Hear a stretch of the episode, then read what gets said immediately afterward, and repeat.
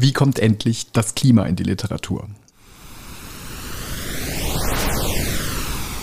Hallo und herzlich willkommen zu Hansa Rauschen, dem Podcast des Hansa Verlages. Ähm, wir haben heute einen spektakulären Gast in dieser Sendung, aber bevor wir zu dem kommen, kommen wir zu einem Ritual dieser Sendung. Wir fragen uns gegenseitig, was uns gerade so beschäftigt, was uns traktiert. Emily, was hast du denn gerade auf deinem Schreibtisch? Was machst du als Lektorin? Hi Florian, mich traktiert zum Glück gerade gar nichts. Ich mache etwas sehr Schönes. Ich redigiere bzw. lektoriere gerade tatsächlich eine Übersetzung namens Happy Hour von einer interessanten jungen Autorin, einer kanadischen Autorin namens Marlo Granados. Und ähm, das macht mich gerade sehr glücklich, weil manchmal unsere Tage auch ganz voll sind mit Meetings und E-Mails und Terminen oder in diesem Fall gerade eine Podcastaufnahme. Und es fühlt sich gerade regelrecht luxuriös an, dass ich ein paar Seiten hier live im Verlag geschafft habe.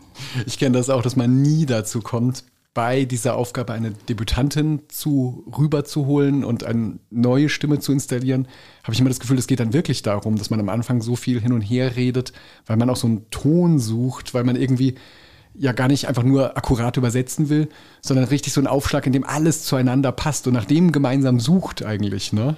Genau, und das bedeutet, dass ich, also zum Großteil ist das Lektorieren gerade natürlich ganz konzentrierte Textarbeit, aber ein anderer signifikanter Teil davon ist auch Kommunikation mit der Übersetzerin und tatsächlich auch Kommunikation mit der Autorin, weil man manchmal einfach fragen muss, ah, ist das wirklich so gemeint? Dieses Wortspiel, haben wir es richtig verstanden?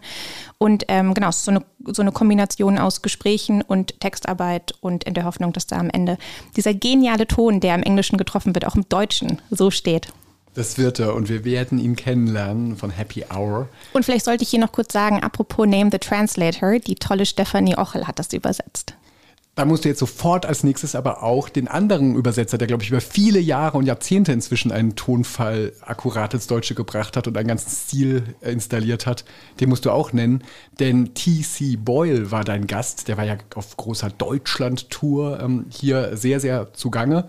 Ich habe auch tolle Fotos gesehen von ihm mit seinem Lektor Piero Salabé und mit seinem Übersetzer Dirk von Gunsterin. Und beide zusammen haben, glaube ich, sehr daran gearbeitet, wie dieser Autor rüberkam. Ähm, hast du da eigentlich eine Erklärung dafür, warum dieser Autor schon so lange so manifest da ist in Deutschland? Der ist ja wirklich ein sehr, sehr bekannter und irgendwie vorhandener Autor für viele Leser und Leserinnen. Also Dirk von Gunsterin spielt mit Sicherheit keine unwesentliche Rolle. Ich glaube, der hat einfach trifft unglaublich toll den Ton dieses Autors und der ist ja schon ganz lange der, der Stammübersetzer und ich glaube, das ist ein wahnsinnig eingespieltes Team und es funktioniert einfach sehr gut. Und was ich ganz schön fand bei der Lesung hier in München, ähm, da war Dirk von Gunsterin auch und irgendwie saß in der ersten oder zweiten Reihe und dann sagte TC Boyle richtig, mein Übersetzer ist hier Dirk von Gunsterin, ohne dich irgendwie wäre das alles gar nicht möglich. Und dann, ich weiß gar nicht, ob er aufstand, ich, ich saß zu weit hinten, aber es gab echt ganz lauten Applaus und ich meine, er ist ja auch Münchner, war auch für ihn ein Heimspiel für den Übersetzer, was fand ich war wahnsinnig schön, weil man ja auch oft spricht über bekommen Übersetzer, Übersetzerinnen eigentlich genug Aufmerksamkeit.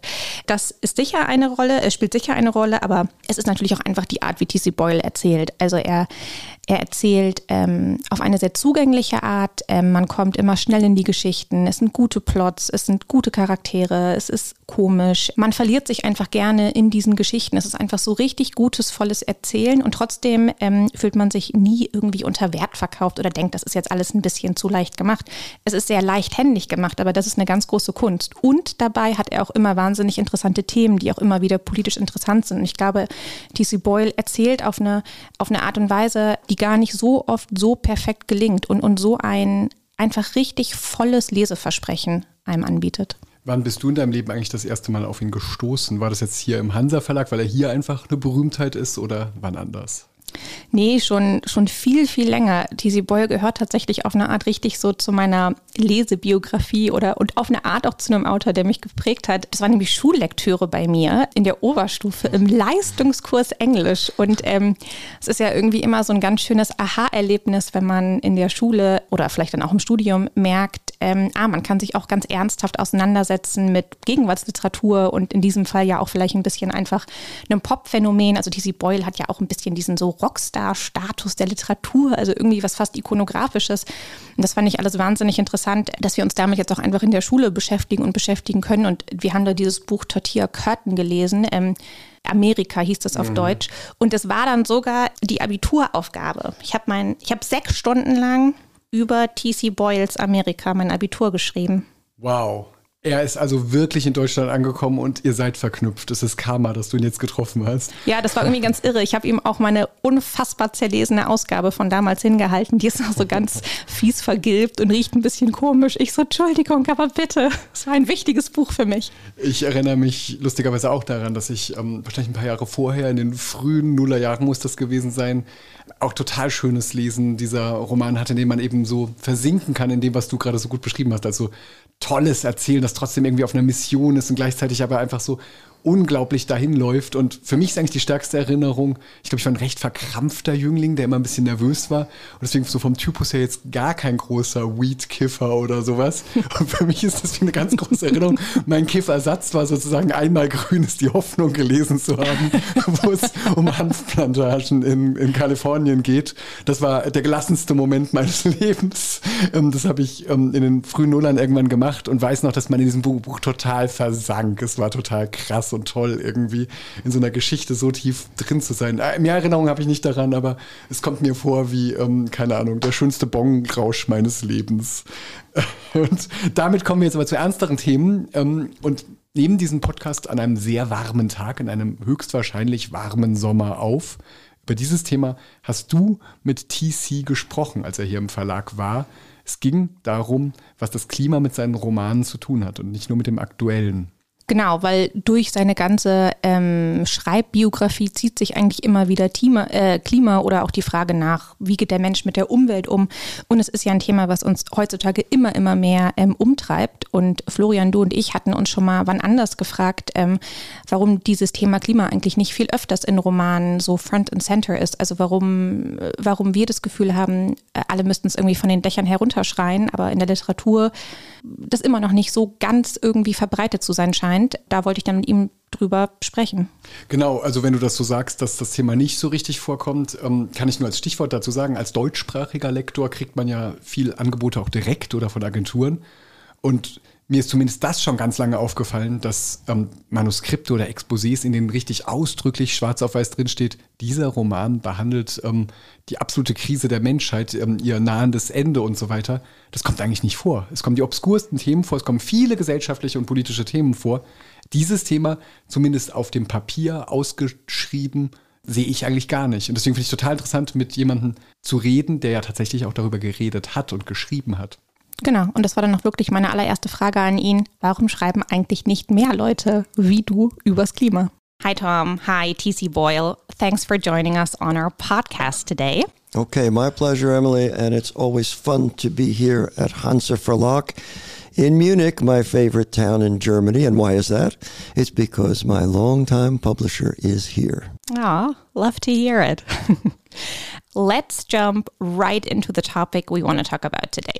The topic is climate change, and I could not imagine a better guest than you to talk about this because you are, I mean, I hope you're happy with this phrasing, basically the godfather of climate fiction. You have been writing about this for a long time. It's a through line through um, most of your novels man versus environment, humans versus environment. Um, how we engage with the environment, how we live side by side with the environment, with animals.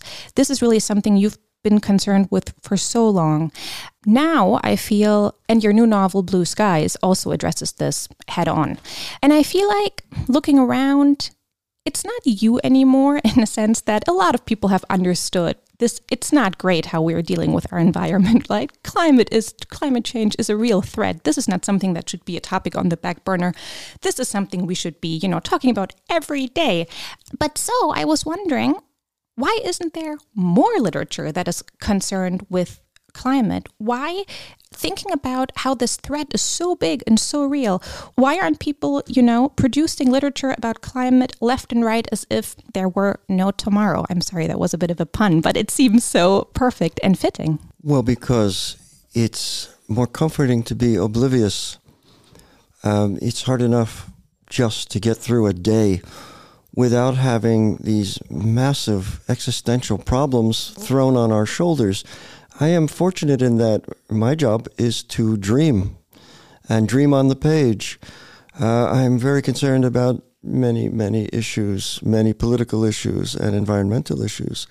But I have an outlet, and the outlet is to write a book about it. And I'm not, it's not a book of advocacy, it's a book of fiction. Um, a seduction of the audience into loving this story and its its architecture and uh, its beauty. Um, but there's also there are also messages here, not messages that are forefronted or thrust at you, but it's a kind of provocation for the reader to uh, meditate on these issues. And to me, th- there is no more important issue uh, because it's going to affect uh, whether or not our species becomes extinct at some point in the near future because we uh, run out of resources, i.e., food. Absolutely. This is something that's important in your novel Blue Skies, right? People turn to eating insects because, well, this is maybe what we need to be doing. But so, as I was saying, you like you have been very aware of this, and you want to address this head on. This is a topic that's front and center in this novel and in other novels you've written. But do you have a theory? And it's also okay if you say no, I don't. Um, why not? You know, every other author, every other artist out there is like. I know well, precisely this- why. I don't need a theory. Oh, good. Because each artist is individual and has his or her own concerns uh, about what to write. Many uh, writers are purely, purely autobiographical. They write about what they've experienced. I've always said, you know, they say, write what you know. I, uh, from my point of view, write what you don't know and discover something. So, yeah, we can't ask creative artists to address a topic unless they're moved to do so. that is very true but in the at the same moment i'm thinking about something that um, another author of ours actually whom i'm surely you know percival everett um, yes, he's a colleague of mine. yeah exactly. Um, he he recently said something that i thought was when he said it i thought that is so obvious but at the same time i think it was the first time i'd heard someone really say it so precisely. He said um, because he was also asked about a certain absence of a certain topic in one of his novels and he said the absence of a certain topic is just as much a political statement as the presence of a topic. Um, so, a- as you were just saying, we can't ask of artists to to to write or or engage creatively with a certain topic. But would you agree that the fact that they choose not to, or the fact that maybe just in a in a, in one sentence, someone doesn't men- mention, you know, whoa, the summers are so much hotter than they used to be, or just something along those lines. Would you say the fact that someone chooses to to have an absence of this topic is also already saying something? No, No. I don't think so. Again, each artist follows his or her own mental capacities and uh, and passions and, and emotions. Um, I I believe in law pour law. Uh, I owe nothing to anybody. Uh, yes, I'm deeply concerned, uh, much more so than most most of my contemporary writers. But that doesn't mean I'm going to write tracts or presume to tell you how to live or what to do. I can only create scenarios for my own purposes to see how I feel about things. I don't write a novel like uh, Ein Freund der Erde or Blue Skies in order to instruct you or or promote any kind of behavior. Now, if that happens as a, as a subsidiary to this, okay, great. But um, I'm writing for my own purposes. Along those lines, then maybe maybe then the answer to this I can already imagine, but I somewhere read that you're um, a huge admirer of um, Rachel Carson, um, the marine biologist and environmentalist, and her book that um, she wrote many years ago called um, Silent Spring about the dangers of um, using pesticides really ushered the the topic of environmentalism and we need to be concerned about this really into the forefront of politics and um, in general had a massive effect on on a whole generation and a whole environmental movement.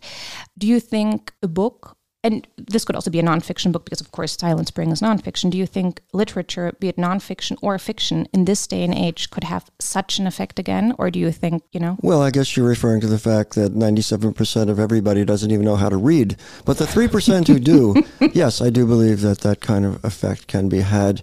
Uh, before she wrote Silent Spring, she wrote some wonderful books about the sea Yes, and the life of the sea. And to me, they are magical because it absorbs you in the world outside of us. What is going on out there? What are these creatures? What are their interrelationships? To me, that is the essence of ecology, and that has always fascinated me. Other people might want to read thrillers. I've never read any thrillers, but I, I'm thrilled by what she's writing. Uh, as far as her campaign against DDT, it was amazing. It completely reversed uh, what we were doing worldwide. Um, and it has led to the recovery of many species, but it, the, the effects still linger, of course. My, my book, um, Wenn der Schlachten vorbei ist, mm-hmm. is uh, about the ecological consequences of the DDT. So, for instance, I got to know the biologists on the island mm-hmm. who were tracking the uh, the dwarf fox, which was being driven to extinction by the golden eagle, which flew in from the, sh- the shore in the absence of the bald eagle. Mm-hmm. Well, the golden eagle eats meat, and the bald eagle primarily fish. I was present with my wife on the day, this is uh, 10, 15 years ago, when the first two bald eagle chicks hatched on the island were released. Oh, wow. These chicks, by the way, would their bodies would be as big as our torsos sitting looking at each other right now. And their claws are like our hands. And we just watched the biologists open the cage and watch them sail out. Oh, wow. So, Incredible. DDT, of course, as we know, uh, kept their eggs from uh, shells from hardening, and this caused catastrophe for all the, the chicks. So they are back. Which is, I mean, that's something that's a little light in, in all of the darkness of climate it is, change. It is, and this was rather a success. But uh, on this island, yeah, Santa Cruz Island, the big, the biggest of the California Channel Islands, it had a very limited suite of species to begin with. So once the invasives were removed, i.e., the goats, for instance, that chewed up all the natural vegetation, the rats that had gotten there on shipboard. Um, it was less complicated than, let's say, Hawaii uh, to to bring back the natural ecosystem. Hawaii, it's a disaster. There's uh, thousands of invasive species. That said, on Santa Cruz Island, uh, the invasive plants are hard to eradicate and may never be eradicated. And again, the story is so fascinating. I could give you a podcast for two hours on just that. It's fascinating how one species affects another. It is do you think, well, maybe there just needs to be one certain book that is just about invasive species that is maybe nonfiction and that will shake up everyone and like make them understand? Or do you think that is putting way too much pressure or optimism on what literature, be it fiction or nonfiction, can do nowadays? Uh, agreed. Uh, many nature writers write beautifully, and uh, I am enamored of them. Uh, this is what I love to read about. Or even a writer like David Quammen, for instance, mm-hmm. who wrote The Song of the Dodo mm-hmm. about um, island biogeography. This is fascinating. You're getting all of the scientific facts, but in a story that, that flows like a novel. Mm-hmm. So there there is that possibility. Mm-hmm. Um, again, I'm not writing for advocacy, but uh, when I did write the Channel Islands book, the biologists all essentially said to me that uh, you know we're telling people this forever and they don't listen, mm. but when you dramatize it, uh, it can have a bigger effect. My, my book America, the Tortilla Curtain, yes. uh, an early book about illegal immigration from Mexico. This is 1995, has had an enormous effect. Uh, I was just trying to sort out the problem and and also put it in a biological perspective you know, we are one species, and uh, regardless of uh, the country of origin or, or race, which is an artificial manifestation anyway, um, and it has had an effect because it drew attention to the problem in a way that made people rethink their priorities and their prejudices. Of course, the problem is much worse now than it was when I wrote the book. Oh no, maybe it's time to write another one in a maybe similar so. vein. Maybe so. We're reaching the end of our um, time. Let me ask you one final question. And this also refers to a friend of the earth, but actually to um, one of the mottos in front of it. It's two lyrics by two lines of a song by Tom Waits. It says, The earth died screaming while I lay dreaming. So let's say the earth is dying, or I mean, at least it's screaming quite loudly, I would say. Um, what does T.C. Boyle dream about at night? Hmm. Uh, I am utterly pure. I go to bed at 11.30. Everything is blackness, and I wake up at 6. That's it. Dreamless. Yes. Oh no, I sometimes have dreams, but I sleep straight through. And uh, some years ago, uh, I was having a physical with my doctor, and at the end, he asks questions. He taps your knee and so on, and he asks questions. And one of them was, "How do you sleep at night?" And I said, "Jerry, I sleep beautifully because I have a clean conscience." And without missing a beat, he said, "Either that, or you have no scruples." so I don't know which it is. okay, that's for the audience uh, out there to decide, perhaps. But um, and in a in in a maybe more metaphorical way, um, even though maybe that's a bit of a kitschy question, is is is there something like you do dream about? If if if if you think about everything that's not going so great in the world right now, is there some hope, or are we just to face this front on? which means we need to be quite pessimistic and think, yep, climate change is coming and it's all going down the drain, basically. Well, because I was asked these questions from desperate audiences Yes. back in 2000 with Ein Freund der Erde. Yeah. I have come up with what's become a shtick now, but it's the true answer. Um, as far as we know, in three and a half to four billion years, the sun will swell and burn the earth till it's like a charcoal briquette floating in space. That's the good news. Mm, okay, lovely. Let us end on this note and enjoy the sun while it's not too hot yet. um, thank you so much for being with us. You're welcome, and maybe I'll go surfing while I'm here in Munich. Ja, danke für dieses schöne Gespräch. Ähm, gut dazu zu hören. Ich finde die letzte Antwort ja schon auch interessant, weil die auch ein bisschen steht für ein tolles, realistisches Erzählen, dass er sagt, ähm, ich erzähle das durchaus, ähm, die Menschheit wird untergehen, ich gehe noch surfen. Ein bisschen ist das so miteinander verbunden für mich, dass man in einem Roman irgendwie sehr konsumierbar noch Geschichten erzählt, aber ich weiß gar nicht, ob das nicht der absoluten Verdammtheit der Verhältnisse ähm, gerecht wird. Das ist meine große Frage an das, was er da sagt, weil irgendwie ist ja bei ihm, steckt da für mich schon drin, er erzählt halt einfach und entscheidet sich dafür, aber sind wir nicht schon viel abgefuckter, als dass wir noch an Erzählen glauben können? Ja, ich glaube, auf der einen Seite hat er schon, was das angeht, einfach auf eine Art, er sagt es ja selbst, ein reines Gewissen. Ich glaube, also ich glaube, ihm ist einfach schon sehr, sehr, sehr lange klar, dass wir auf dieser Katastrophe zusteuern und er hat da jetzt sein Bestes gegeben und wer will, kann seine ganzen Bücher lesen und sehen, dass er immer schon wieder mit dem Finger drauf gezeigt hat. Und jetzt ist er, glaube ich, ein bisschen auf dem Stand, ähm, so erstens, tja, also an mir soll es nicht liegen, Leute. Und ähm, er zieht sich dann ja aber doch auch auf eine Art zurück oder, oder beruft sich ähm, auf einfach dieses Kunstverständnis von, man sollte KünstlerInnen nie vorschreiben, was ihre Themen sein sollen. Und nur weil er sich mit dem Klima beschäftigt ähm, hat und das auch immer noch tut, und auch wenn es ein drängendes Thema gerade ist, ist er nicht der Meinung, dass man das jetzt jedem irgendwie als Agenda vorsetzen sollte, was natürlich auch eine vollkommen berechtigte Position ist. Aber was sagst du als Lektorin? Wir sind ja schon noch ein ganz bisschen Gatekeeper von Ästhetiken. Und ist es denn wirklich richtig, diese ganzen Maya Lunde und eben vielleicht auch T.C. Boyles und so weiter, die nochmal eine schöne Geschichte erzählen? Es gab ja so vor zwei Jahren so einen interessanten Austausch. Da gab es einen wichtigen Artikel in der Zeit, in dem Bernd Ulrich, ein Redakteur dort, der für, eigentlich für Umweltthemen und die Grünen und so darüber schreibt, der einfach sagte, es gibt kein Klima in der Literatur. Und dann antwortete eine Literaturwissenschaftlerin, Solveig Nitzke, bei 54 Books, einem ganz tollen Essay, der wirklich sehr lesenswert ist, darauf und sagte, es stimmt gar nicht. In vielen Büchern kommt es zum einen vor, in solchen realistischen Romanen wie die, über die wir hier gerade reden.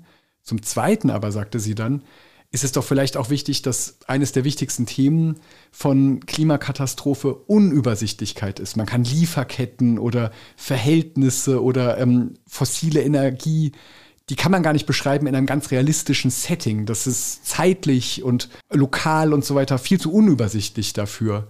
Und deswegen müsste man vielleicht auch andere Formen finden als den epischen, realistischen Roman. Müssten wir nicht nach sowas mehr suchen? Müssten wir nicht ein viel härteres, avantgardistischeres Programm machen, das irgendwie der Dringlichkeit der Dinge gerecht würde? Also aus idealistischer Perspektive würde ich sagen, ja, natürlich. Ähm, dieses Programm sollten wir gleich heute planen und angehen. Aber natürlich, also wir sind ja immer noch ein Verlag, wir sind ja immer noch ein, ein Wirtschaftsunternehmen. Ein bisschen muss man sich ja auch fragen, ja, was, was wird denn dann da draußen gelesen und was erreicht die Leute wirklich? Weil wenn jetzt in einem ganz kleinen Kreis irgendwelche avantgardistischen Literaturen über den Klimawandel erscheinen äh, oder über die Klimakatastrophe und die wird dann aber auch leider nur von den Happy Few gelesen, die eben so eine Art von Literatur rezipieren, ist ja eigentlich auch nichts gewonnen dann hat man vielleicht auf dem Papier irgendwie was gemacht. Aber die Frage ist ja schon, wie kriegt man diese Botschaft im großen Stile ja, raus? Und höchstwahrscheinlich als Verlag sollte man ja da meistens antworten oder gerade als größerer Publikumsverlag, dass es nicht die eine Methode geben wird, sondern viele verschiedene Ästhetiken und Arten von Romanen. Ein Buch, das mich ähm, total beschäftigt hat und bei dem ich das Gefühl hatte, dass es irgendwie avantgardistisch war oder jedenfalls eben nicht den Armchair-Novel-Attitüden folgte und das trotzdem höchst lesbar war, war, ich weiß nicht, ob du es gelesen hast, bei Matheson Seitz dieses An das wilde Glauben, in dem diese Frau erzählt, wie sie von diesem Bär angefallen wurde und ähm, ganz, ganz schlimm verletzt wurde. Das ist ein ganz schockierender Bericht. Natascha Martin heißt die Frau. Und gleichzeitig war das ein Buch, das irgendwie, das konnte nur heute geschrieben werden, weil es ging irgendwie auch darum, dass diese Grenze zwischen Mensch und Tier und Mensch und Umwelt in dem Text ganz anders funktioniert, als sie so eben im Anthropozän funktionierte. Und das fand ich total inspirierend, aber ich habe auch keine Ahnung, was das dafür bedeuten würde, mhm. was für Texte wir suchen oder so. Ich frage mich ja auch, ob wir wirklich Texte suchen sollten, die als Hauptthema, so quasi Agenda-Setting-mäßig sich diesem Thema widmen oder ob es nicht am Ende doch viel effektiver sein könnte, wenn das mehr so eine Art subtiles Grundrauschen ist. Also wenn man vielleicht nach wie vor realistisch erzählte Romane hat, die ganz, wie wir es gewohnt sind, meinetwegen irgendwelche Beziehungsdynamiken oder was auch immer verhandeln und dann aber einfach so eine, wie so eine leicht verschobene Umgebung dargestellt wird und damit mal, oder nicht mal verschoben, sondern tatsächlich das abbildet, was passiert. Also dass dann doch immer mal wieder da sowas steht wie, dass irgendwo wieder eine Dürrekatastrophe ist oder irgendwo in Brandenburg schon wieder brennt. Und das gibt es ja immer wieder in Romanen, aber vielleicht muss das einfach viel mehr so ein grundsätzliches Hintergrundsetting sein, damit das so reintröpfelt in unsere Köpfe. Ja, gerühmt wurde das ja etwa in Judith Hermanns letzten mhm. Roman, in dem das eine große Rolle spielt, aber eben nicht die dominierende, sondern einfach ein, ein Hintergrund ausgestaltet, der extrem zeitgenössisch ist und darin auch wesentlich. Ich glaube, in dem, was wir gerade gesagt haben, haben wir auch was ganz Grundsätzliches gesagt darüber, was man für Lektoratsziele haben kann. Denn es gibt ja diese Idee, die vielleicht so aus der Non-Fiction rübertröpfelt in die Fiction, dass man richtig so Agenda-Setting betreibt und jetzt der Roman zu dem und dem Thema oder zu dem und dem Diskurs oder so. Ich glaube, manchmal bin ich ein ganz bisschen verleitet, so zu denken. Das ist vielleicht auch nicht meine beste Idee, weil es ja ganz klar ist, dass ein Text erstmal einfach ein Text sein soll und nicht ähm, eine politische Programmschrift oder so. Und auf der anderen Seite eben, dass man das gar nicht tut und darauf hofft, dass ganz viel Grundrauschen der Gegenwart enthalten ist, wenn man auf gute Geschichten und Texte stößt. Vielleicht ist das unser großer Konflikt der kommenden 50 Ausgaben dieses Podcasts, wer weiß. Vielleicht. Und ich glaube, dass wir uns zumindest, äh, zumindest einig sein können, dass es noch viel, viel mehr sein könnte, oder? Also auf, auf welche Art und Weise auch immer das in der Literatur verhandelt wird oder in der Kunst generell, ist unser Gefühl, könnte überall ein bisschen mehr Thema sein. Wir könnten immer wieder noch viel mehr drauf gestoßen werden, auch im Lesen von Literatur. Eindeutig. Ähm, das habe ich schon das Gefühl. Andererseits habe ich tatsächlich auch das Gefühl, ähm, wie gesagt, dieser 54 Books Blog-Eintrag von Solveig Nitzke hat mich da sehr bestärkt. Den fand ich einfach ganz toll und augenöffnend weil sie sagt, es gibt so viel, ihr seht es nur nicht, wenn ihr liest. Ähm, hört mal genauer auf das Rauschen. Jetzt bin ich sehr gespannt, weil wir ein Spiel haben am Ende jeder Folge und dieses Spiel darin besteht, dass man irgendwas schätzen muss. Ich hoffe, wir kommen jetzt auch nicht mit purem Ökonomismus in, in ein Feld hinein, in dem eigentlich ja man sich vielleicht einmal von den menschlichen Regeln und Konventionen befreien sollte. Mal gucken, wohin du mich jetzt führst mit deiner letzten Frage. Ja, ich, ähm, also du hast mich ja letztes Mal, naja, nicht absichtlich, du hast mich nicht vorgeführt. Ich habe einfach eine total bizarre, viel zu weit übers Ziel hinausschießende Antwort gegeben. Das hat mir noch ein bisschen nachgehangen, wenn ich ehrlich bin. Tja. ich stelle heute dir eine Frage, die ganz anders ist, aber trotzdem auch ähm, schätzen erfordert. In TC Boyles jetzt neuestem Roman, über den wir auch gesprochen haben, diesen Blue Skies, ähm, wird sehr, sehr viel getrunken und ein bisschen eventuell, weil, naja, die Welt geht halt ein bisschen unter, dann kann man sich vielleicht gerade noch mit, in dem Fall, die trinken sehr viel Sake, das ist also das angesagte Getränk, aber es wird auch viel anderes getrunken. Und TC Boyle selbst, großer Rotweintrinker und Liebhaber. Und das hat mich jetzt zu folgender Frage geführt, denn im Literaturbetrieb, auf einer Party, auf einer Lesung, nach einer Lesung trinkt man ja auch mal ganz gerne das ein oder andere Glas Wein. Also Florian, wir sitzen gerade in München, deswegen ist die Frage aufs Literaturhaus München bezogen, beziehungsweise auf die Brasserie Oscar Maria, die dort angedockt ist. Sag mal oder schätz mal, wie günstig, nee, entschuldige, wie teuer, jetzt, jetzt, jetzt wird es wild. Also, nochmal von vorne, damit es ganz klar ist. Wie teuer ist das teuerste Glas Rotwein dort und wie teuer ist die teuerste Flasche Rotwein dort? Wow, gute Frage. Ähm, in unserem Freundespodcast Sexy und Bodenständig von Alina Schröder und Till Räther gab es gerade eine Folge über Gatekeeping. Damit hängt das ja auch stark zusammen. Das Literaturhaus München ist ein wunderschöner Ort. Gleichzeitig ist es manchmal ein Ort, bei dem ich nicht das Gefühl habe, dass er jetzt für, ähm, keine Ahnung, nicht für jedermann und jeder Frau geschaffen ist, weil die Preise schon auch manchmal ein bisschen für die Muschelnudeln oder so durch die Decke gehen. Deswegen tippe ich sehr teuer, aber für mich ist eigentlich alles teuer, was, keine Ahnung, was ähm, mehr als zwei Stellen vorm Komma hat. Ähm, Bedenke, wir sind in München, das ist eine teure Stadt, Inflation. Ich sage 20, ach, das ist viel zu billig. Ich bin so schlecht und sowas jetzt richtig peinlich. Du hast mich total geschämt. Ähm, ich sage 24 Euro für ein Glas Rotwein und ich reg mich wahnsinnig auf und 120 Euro für eine Flasche Chateauneuf Boff oder sowas. Okay, nicht ganz. Das Glas Rotwein ist, ist tatsächlich günstiger. 13 Euro kostet der teuerste Rotwein im Glas. Och, das ist ein oh, äh, 01. Rosso di Montalino für die ganz Interessierten da draußen und die teuerste Flasche. Jetzt wird es aber richtig teuer. Was hast du gesagt? 100? Irgendwas 30. 275 Euro. Yeah. Ein Tinianello. Der wird, wann wird der bestellt, Florian? Du, das leisten sich die Banker, die dahin gehen zum Mittagessen. Nicht, nicht, nicht mal, wenn ein Bestseller-Autor vorbeikommt oder eine Bestseller-Autorin. Nee, und dann hat man da seinen schönen Teller mit Oskar Maria Graf Zitat. Das haben sie nämlich auch noch. Ach, nächste Folge frage ich nach Literatur aus Rostock und dann werden wir einiges wissen darüber, wie Deutschland verfasst ist. Ich glaube, das ist ein bisschen preiswert. 3,50 Euro für ein Glas Wein. Du, ähm, das ist schon weiß. zu teuer. We'll see, we'll see. Ähm, aber ähm, das war als kritischer Beitrag gemeint und gleichzeitig aber auch nur als interessanter, denn so ist die Welt strukturiert, in der all das stattfindet, worüber wir in dieser Folge gesprochen haben, wenn wir über das Klima gesprochen haben, über Wohlstand gesprochen haben und über das Schreiben für eine solche Welt. Dankeschön, Emily. Vielen Dank, bis in zwei Wochen.